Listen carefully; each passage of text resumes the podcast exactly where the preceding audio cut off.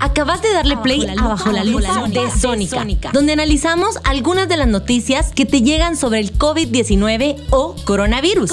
Comencemos.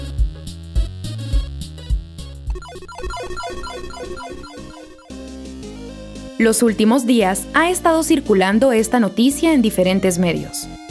Según muchos expertos, exponerte al sol por varias horas o mantenerte en lugares muy calurosos ayuda a que el coronavirus muera porque no puede estar tanto tiempo expuesto al sol.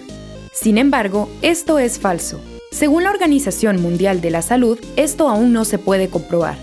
El COVID-19 fue identificado apenas a finales de diciembre, y la mayoría de los científicos han dicho que no hay información que indique que los casos de la enfermedad COVID-19 comenzarán a disminuir una vez que aumenten las temperaturas.